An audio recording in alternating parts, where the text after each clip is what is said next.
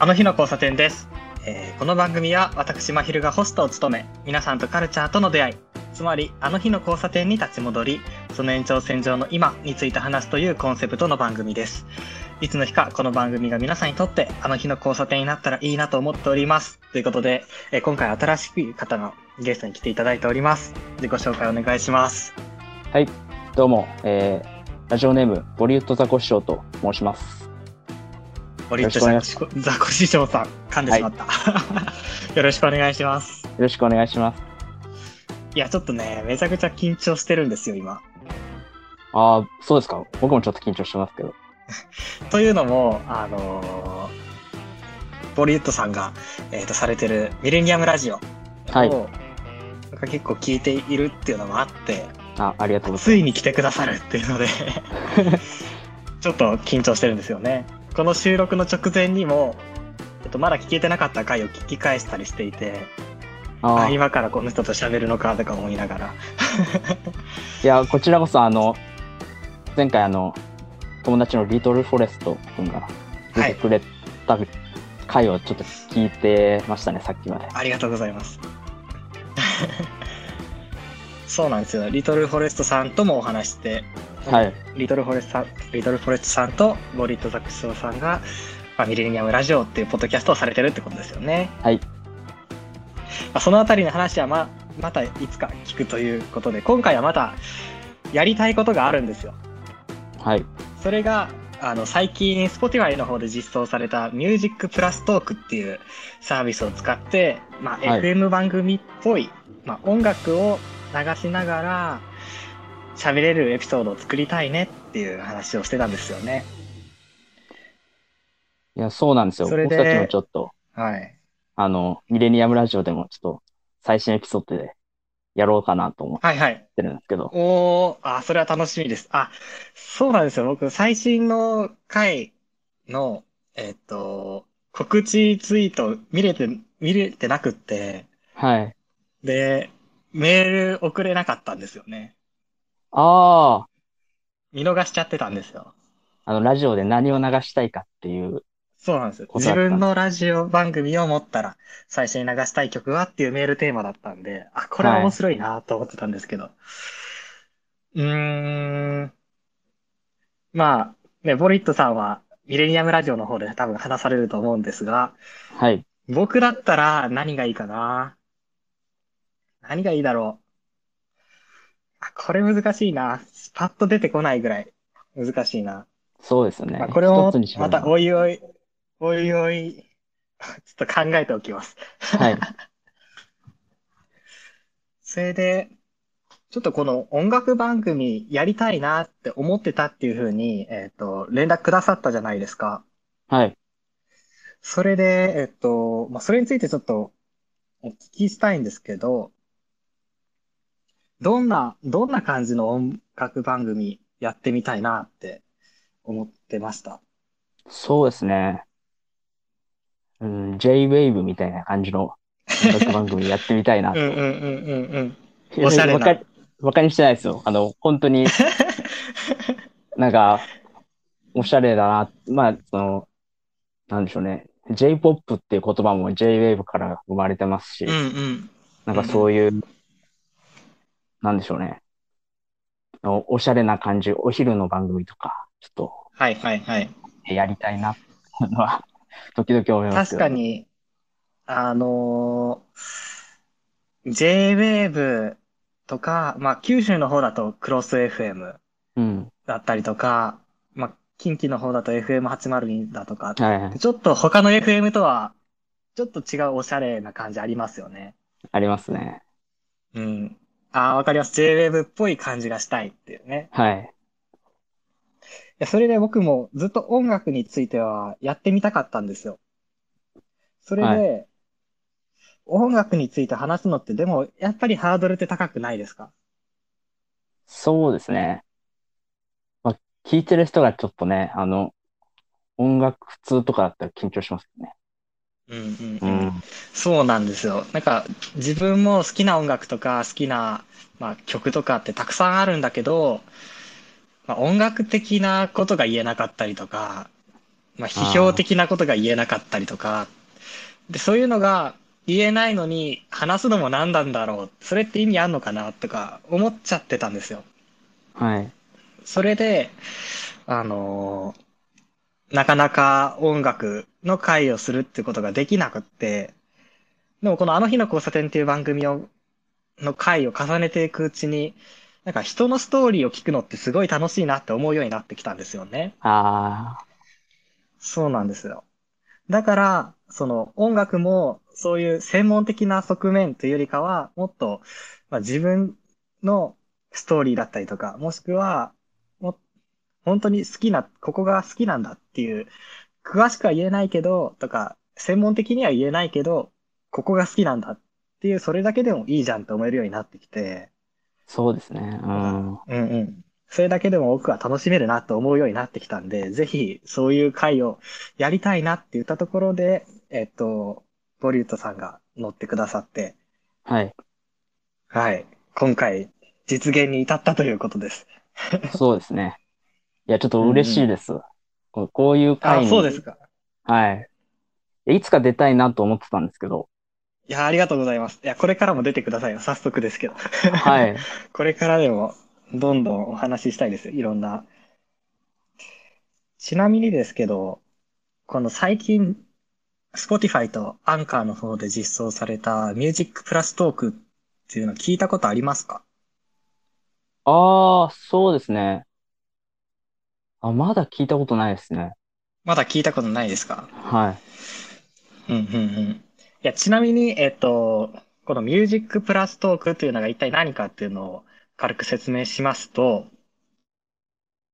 えっと、Music プラストークとは今、まあ僕たちが収録している音声と、Spotify の音楽を使ってエピソードを構成できるっていう、まあ待ち望んだ機能ですよね。いや、本当ですね。う んうん。でちなみに、この Music プラストークっていうのは、Spotify プレミアか、プレミアム会員の人は、挿入してる音楽をフルで聴くことができて、はい。Spotify の無料会員の人は、1曲あたり30秒聴けるっていうことになっております。で、今、えっと、この、このエピソードは、え Spotify でも、Spotify 以外でも配信しようと考えているんですけど、まあ、今聞いてくださってる方が何でお聞きになっているかによって、この音楽をどう聴くかっていうのが変わってくるんですよね。で、もし Spotify で聞かれてる方がいらっしゃったら、まあ、そのまま音楽が流れてくるんですが、Spotify 以外で聞いてくださってる方は、まあ、概要欄にプレイリストを、曲をリストアップしときますので、お好きなプラットフォームで聞いていただいて、自分で音楽を合わせて聴いていただくっていう形になります。まあでもこの、ミュージックプラストーク、Spotify プレミアム会員の方はフルで聴けるっていうことなんですが、僕は Spotify プレミアム会員ではないので、あ、そうなんですね。じ、そうなんですよ。実は自分でふ完全版を聞くことはできないんですよね。ああ。Spotify プレミアム入、入られてますか？僕は Spotify プレミアム入ってますね。あ、そうなんですね。はい。Apple Music なんですよ。ああ。iPhone をお持ちの方は基本 Apple Music が多いですよね。やっぱり。そうなんですよねう。ん、僕は Android だからまあなので、、ちょっとあそこで分かれてくるんだ。Apple Music 使えないことないですけど、Spotify の方を使ってますね。ままあ、わざわざ Apple Music 使うまでもないってことですよね。はい。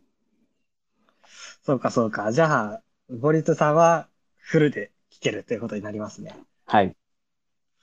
いいなちなみに、僕一回、えっと、ミュージックプラストークのエピソードを聞いてみたんですけど、この30秒流れるっていうのは、どうやらイントロから30秒ではなくて、弾きどころのところが30秒流れるみたいです。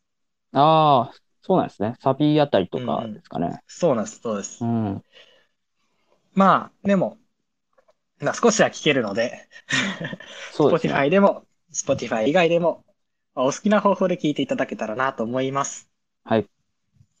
はい。それで、えっと、まあ、いつも新しいゲストをお招きしたら、うん、なんだろうな。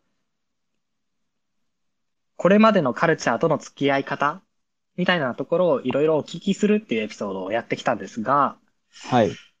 今回はちょっとそれを音楽に絞って、はい。で、えっと、まあ、影響を与えた音楽じゃないですけど、を、えっと、ボリートさんにリストアップしてもらって、それについてお話ししていただくっていう回にしようかなっていうふうに考えています。はい。ですね。で、えっと、ボリートさんには10曲リストアップしてもらったんですが、えーはい前半の今回はそのうちの5曲はい。紹介してもらって、えー後半の次回は残りの5曲を紹介してもらうっていう形でやっていこうと思います。はい。では早速ですけれど、ボリュットさん、はい。リストアップしてもらった曲の中から、自分の順番で、えっと、お話ししていただいてもいいですか？わかりました。お願いしえます。ーっと、まず1曲目はですね、えはい。ーえー、ザ・ビーチボーイズの Wouldn't It Be Nice という曲なんですけども、あのーこれは僕は、えーっと、中学生、中学1年生ぐらいの時ですかね。あのーうん。映画であの、日だまりの彼女っていう映画がはい。ありまして、あの、松本潤さんと上野樹里さんが出てた映画なんですけど、うんうん。と、その映画見て、ま、結構感動して、で、はい。映画自体ももちろん面白いんですけど、あの、その、劇中歌で、その、ペットサウンズっていう、そのビーチボーイズの、その、うん。レコード版が出てくるんですよね。はいはいはい。で、そのレコード版出ながら、まあ、えっと、ずっと、Wouldn't It Be Nice って曲が流れてるんですけど、うんうん。その、まあ、Would It Be Nice っていう、その、この曲がすごいす、なんていうか、もうメロディーがすごい。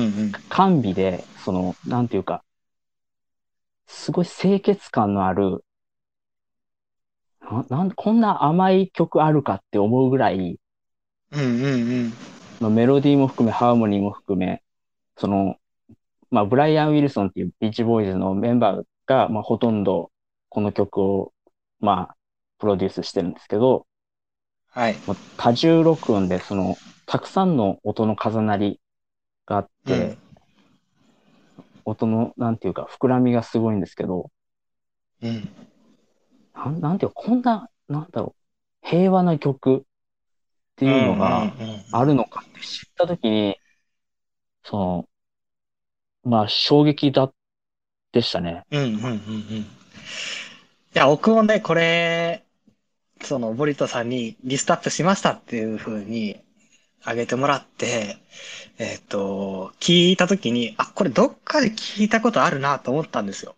ああ、はい。それで、検索したら、あ、日だまりの彼女で聞いたんだと思って。そう、出てくる。で、その、まさにぴ、なんか、ぴったりというか、甘い感じと、ああったかい感じっていうのかな。うん。今、急にちょっと思い出して、まさに今説明してもらった通り、温かさがあるなという、包まれる感じがあるなっていう感じが。しましたね。うん。うんうんうん。その、まあ、この曲がまあ好きすぎて、その、まあ、劇中歌で出てくる Wouldn't It Be Nice の、まあ、中学の時に、うん。あの、何、英語の授業で、その、英訳、あ、え、英語の歌詞を和訳しなさいっていうので、まあ、これを選んだりとか、うんうんうん。こう日本語では素敵じゃないって訳してたりとか、まあ、それもちょっとおしゃれでいいんですけど、うんうん。この、これが入ってる、まあ、ペットサウンズっていう名盤があるんですよ。はい。これがまあ、映画では、その、まあ、その、松本潤さんと上野樹里さんが演じる二人が結婚して、その、なん、なんでしょうね。穴が開いた壁を、うん。新居の穴が開いた壁をこのレコードで隠すっていうのがあるんですけど、ああ、覚えてないけど、いいですね。そう。うん。で、うちもちょ、ちょうどその、僕が今使ってる部屋が、まあ、リーちゃんがもともと使ってた部屋なんですけど、あはいの、反抗期の時にリンちゃんが開けた穴がちょうどあるんですよね。はいはい。それで、まあ、このレコードを買って、おお、真似をしてましたね。めっちゃいいな。めっちゃいいな。今も塞いでますか？今も塞いでますね。おー、いいな。こうね、初めて買っ緑のそうなんです。ジャケットに、ヤギかな？ヤギに餌あげてる写真がある。そうなんですよね。そういうジャケットですよね。はい。まあ、これおしゃれだが初めて、な。おしゃれですよね。あの、初めて買ったレコードがこれなんですよね。あの、うんうん。まあ、そこからいろいろ集めたりしてるんですけど、まあ、原レコードで、はい。おレコードも買われてるってことですか？レコード、はい、買えますね。おー、かっこいい。いや、なんかそう言われるとちょっと恥ずかしくなっちゃうんですけど、いや、行って、急に行ってみたくなりましたね。あーまあ、なんか、そのレコード聴くのかっこいいっていうのは、なんか、その、その言われると嬉しいんですけど、その、おすごい音質にこだわりがあって、うんうんうん。一つの音楽でも好きな音楽とかはいろんなスピーカーで聴いたりとか、うん。サブスクも聴きますけど、サブスクとか CD でも聴いたりとか、うんうんうん。レコードでも聴いたりとか、なんか、そういう、すごいいろんな聴き方をしたいんですよね。その、うんうんうん。ベースの音まで拾いたいとか、そこをなぞりながらいきたいとか、すごいそういう、んなんでしょうね。やっぱ、なんかいい、いい音楽ってどの、どういう聴き方してもいい音楽だと思うんうん。で、うんうん。そういうのは、そうですね。うん、確かに。いいんですよね。いや違いますもんね、やっぱり。聞こえてくる音が。何を違いますね聞くかによって。そうです。全く違いますね。それこそ、僕は最近、あ二つそれでパッと思い出したのがあって、はい一つ。は、僕は最近すごく聴いているマムっていうアーティストのはい。終わりのカリカチュア。それこそ、えっ、と、リトルフォレストさんがゲストに来ていただいた回で、2回にわたって話してるんですけど、はい。その終わりのカリカチュアを最初サブスクで聞いてたんですね。はい。で、あまりにも好きだから、えっ、と、CD を買って、あで CD でも流してみたんですよ。あ、はい。だったら聞こえてくる音が全然違うんですよね。あ、こんな曲だったんだって思う、新しい発見があったりとか、はい。もう一つは、えっと、また僕が好きなバンドのアレキサンドロスっていうバンドがいるんですが、それの渡り鳥っていう曲あるじゃないですか。ありますね。はい。で、あれを、まあ、すごくああれは、ライブでも人気の曲なので、ライブでしょ、しょっちゅう聴くんですよ。はい。で、そのせいで、まあ、音源では聴かなくなってきたんですが、ライブでは、あの、ボーカルギターの川上洋平さんは、えっと、コードギターを聴かずに、マイクだけで歌うんですね。ああ、だから音源と一つ音が少ないんですよ。ああ、そうなんですね。で、まあ、ライブでそれに慣れてた中で、まあ、CD で、あの、いざ渡り鳥を聴いてみたときに、あ、こんなアコースティックギターの音入ってたんだっていう驚きがあって、あ、全然感じることが違ったなっていうふうにも思って、でそれはまたサブスクで聞くのとも違ったりして、そう確かに、うんうんうん、違いってありますね。そうですね。なんか、どれがいいとか悪いとかじゃないですけど、うんなんかいろんな聞こえ方する、できるっていうのは、いいですよね。うん。あ、でもレコードはまだ挑戦してないから、挑戦してみたいな。そうですね。レコードは、なんでしょうね。うーん。すごい僕、低重音っていうか、ドラムとかベースのこああ、なるほど。う、音域の音が好きで、そこをよく追っかけたりするんですけど、うんうんうんあ、レコードそうなんだ。レコード好きな人は多分低純音好きが多いんじゃないかなとか思ってます。うんうんうんうん。なるほど。じゃあ行きつけのレコードショップみたいなのもあったりするんですか？ああ、ありますね。うわぁ、羨ましい。そういうの憧れますよ。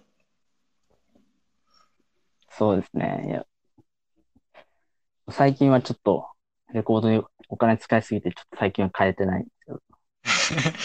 割と、割としますか ?CD より高かったりします？しますね。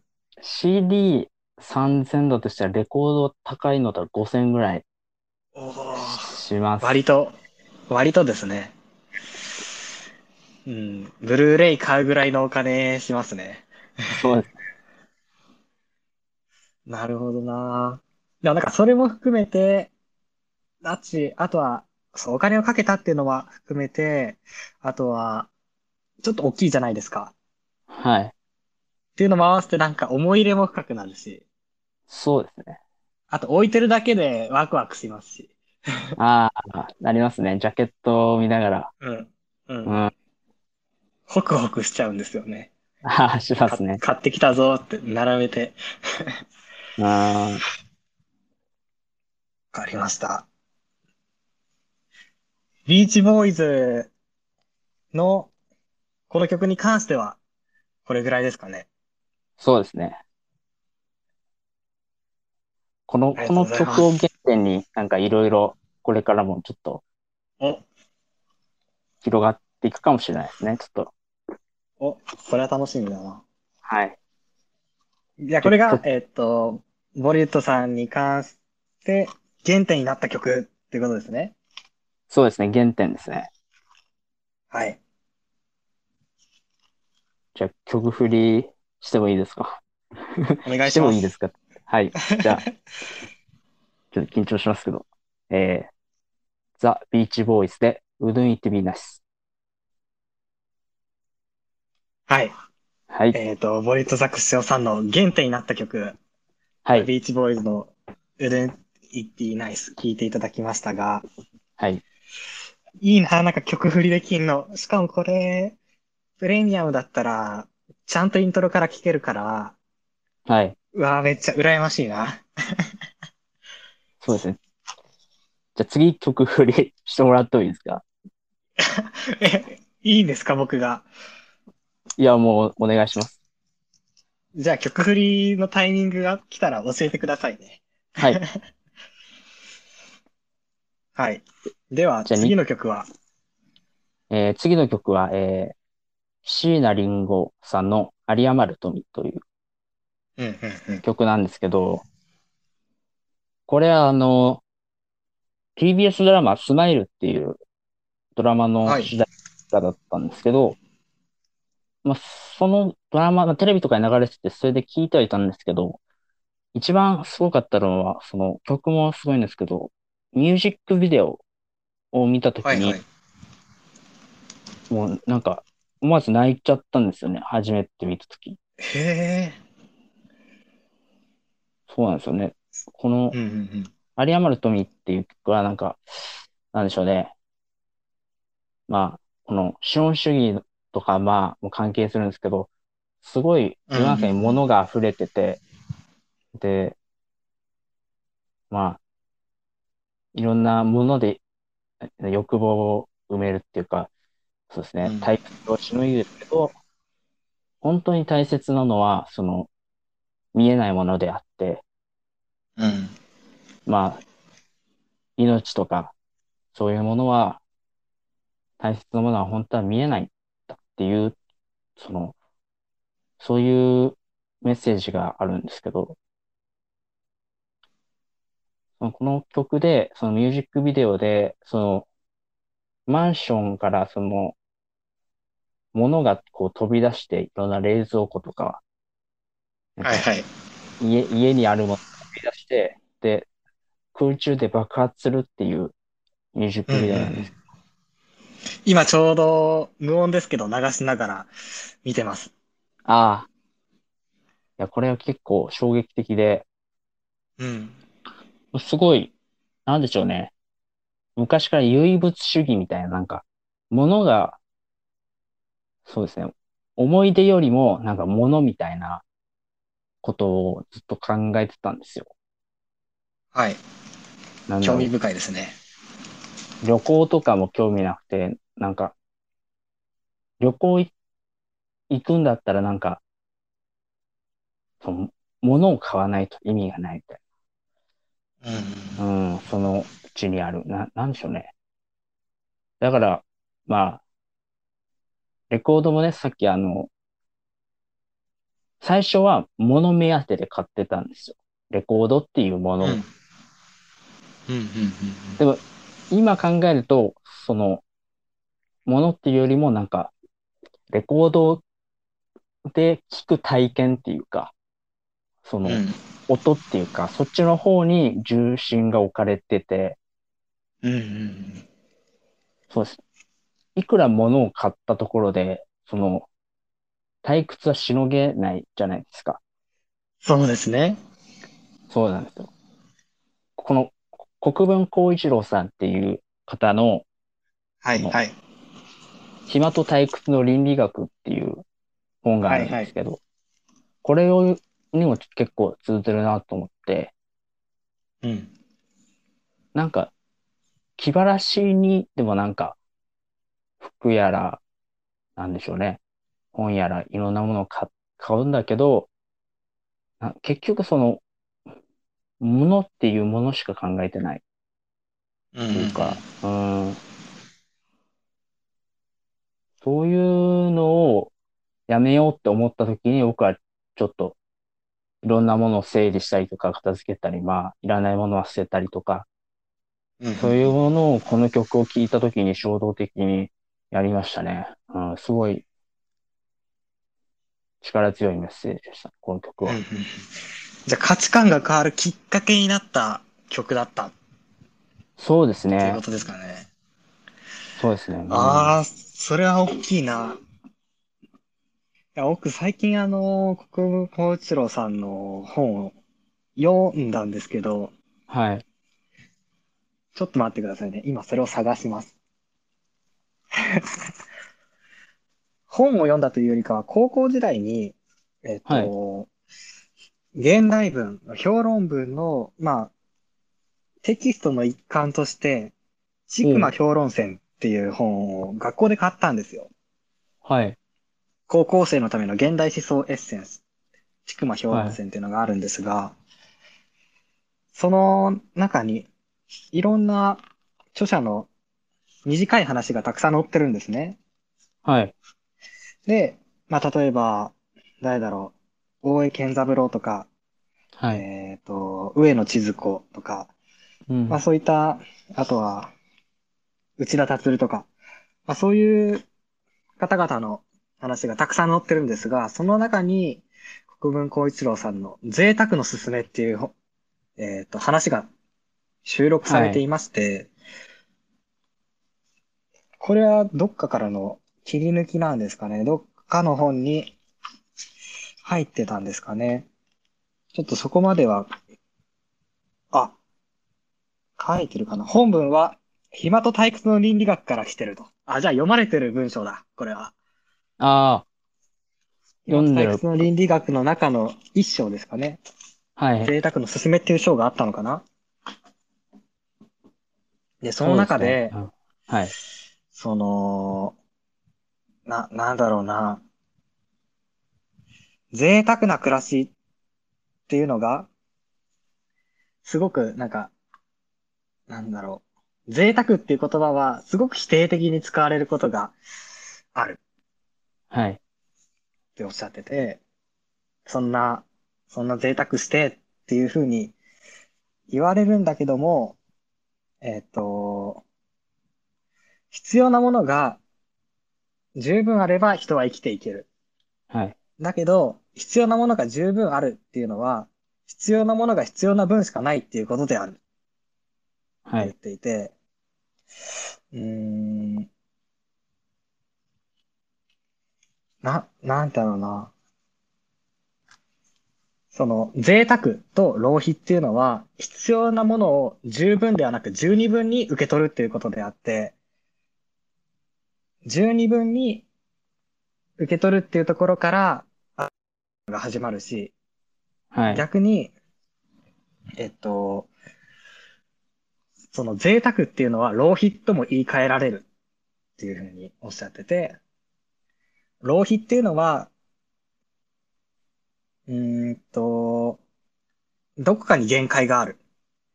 例えば、えっと、まあ、物を受け取ること、吸収することには限界があるし、あとは、ご飯をたくさん食べるっていう意味の浪費でも、空腹には限界があるし、はい。服をたくさん買うっていう浪費で言っても、一度にたくさん着るっていうことには、まあ限界がある。だから、浪費はどっかで限界があるんだけど、その一方で、消費には限界がないっていうんですね。そうですね。で、消費っていうのは、対象が物じゃなく、どちらかというと、周りの目だったりとか、はい。うん、流行りだったりとかするから、はい。一つの流行りに頑張ってて飛びついても、次の流行りが出てきたったら、またそれに飛びつかないといけない。で、それに飛びついて、誰々さん、あそこのカフェ行ったよって言いたい。で、それが消費だって言ってて、その、この大量、それこそ大量消費社会の我々は消費じゃなく浪費、どこかに限界が来る。そして心も満たされる浪費、もしくは、まあ贅沢をしていくべきなんだっていう話が載ってて、いや、面白いなと思ったところがちょうどつながりましたね、今。そうですね。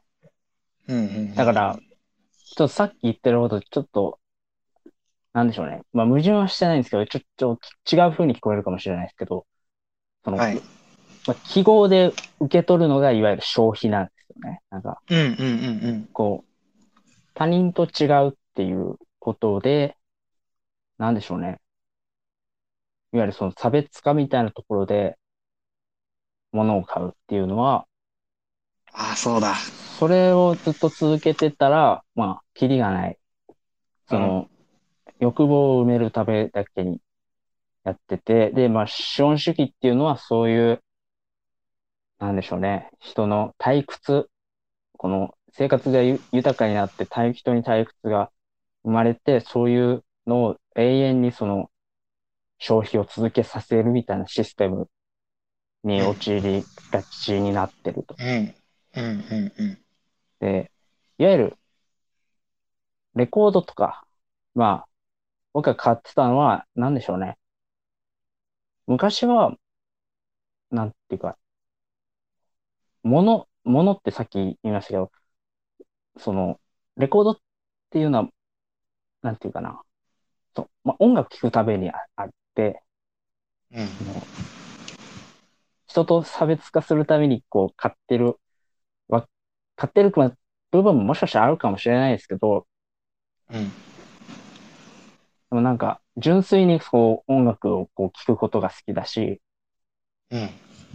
で、まあ、ジャケットも好きだし、その、そういう、この曲を、有り余る時に聞くまでは、なんか、も、ものをものとしては受け取ってなかったなっていうことは感じましたね。ううんん。なるほど。いや、そこの話めちゃくちゃ面白いですね。そうですね。ああ、なんかここの価値観の変化みたいなのは特になかったところだったんで、めっちゃ面白いな。でも、うーん、なんかまあちょっと話はずれるかもしれないですけど、はい。例えば本とか音楽とかって、まあ電子で聞くか、サブスクで、あ、電子で読むか、サブスクで聞くか、もしくは、まあ実際に紙の本を買うか、CD、レコードを買うか、みたいな、まあ論争とまでは言わないですけど、まああるじゃないですか、そういう話題になること。ああ、ありますね。はい。なんかどっちかっていうこだわりとかってあります？いや、ない、ないですね。ないですか？もう、んどれも使いますし、どれもうん。うんうん。良さもああるっていううんうん。感じで、純粋に音楽を楽しみたいと思ってうんうんうんうんるんで。うん。だからもう、そうだな。そこにフォー、楽しむってところにフォーカスしてるから、あとは、そのフォーマットが、によってどう違うかっていうのもさらに楽しむっていうだけってことですよね。そうですね。うんうんうんうん。なるほど。ああ、でも今のところ面白かったね。いや、それこそ国分光一郎さんの話は、はい。えーっと、ずいぶん前ですけど、ずいぶん前、いつだったか忘れましたけど、若林さんと何かの雑誌で対談されてたタイミングで、はい。オードリーの若林さんですよね。と、はい。対談されてたタイミングで、えーっと、ツイートされてたのと、あとはミレニアムラジオで、なんかお話しされてたんですよね。そうですね。あの、そうですね。対談を、まあ、読んで、まあ、柔道隊の話ですね。うんうんうん国分さんの。とかもあったんで、はい。いや、ぜひ聞いてみたいなと思ってたんですよ。あ、そうですね。うん。だからちょっと今聞けて、うん、面白かったな。まあ、どこで出会うきっかけになったかっていうのは、まあ、また別の機会とかに譲りますけど。はい。では、ちょっとこの後はい。この後もちょっとそういう話が結構お出てくるかもしれないですね。なんか、うん。結構なんかこういう哲学的なことはこの後もお出てくるかもしれない。はい。いや、っていうのはね、この上げてもらった10曲は、はい。どれも僕が通ってこなかった曲なんですよ。あなので、だからこそ楽しみというか、あ、はい。なんかじ自分が通ってこなかったところに、めちゃくちゃ影響を受けたりとか、いろいろ考えたりとかされてる話を聞けるっていうのが、めちゃくちゃ楽しくて、今も楽しいですけど。いや、こちらこでは、そ。その、はい。なんだ、価値観が変わるきっかけになったはい。曲、聞いてもらえますか、ここで。はい。特振りお願いします。はい。緊張するな。では、聞いてください。えー、椎名林檎で、有り余る富。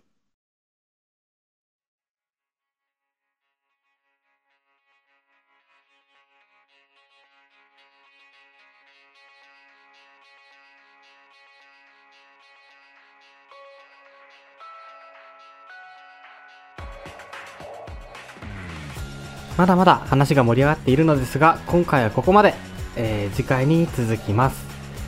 この番組を聞いての感想などは、ハッシュタグ、あの日の交差点をつけてつぶやいていただけると、とっても嬉しいです。また、たくさんの方とお話ししたいなと考えていますので、えー少しでも興味があれば、まひるの深夜のツイッターアカウント、番組ツイッターアカウントにご連絡ください。えーどちらも概要欄に貼っておきます。それではまた次回お会いしましょう。まひるでした。「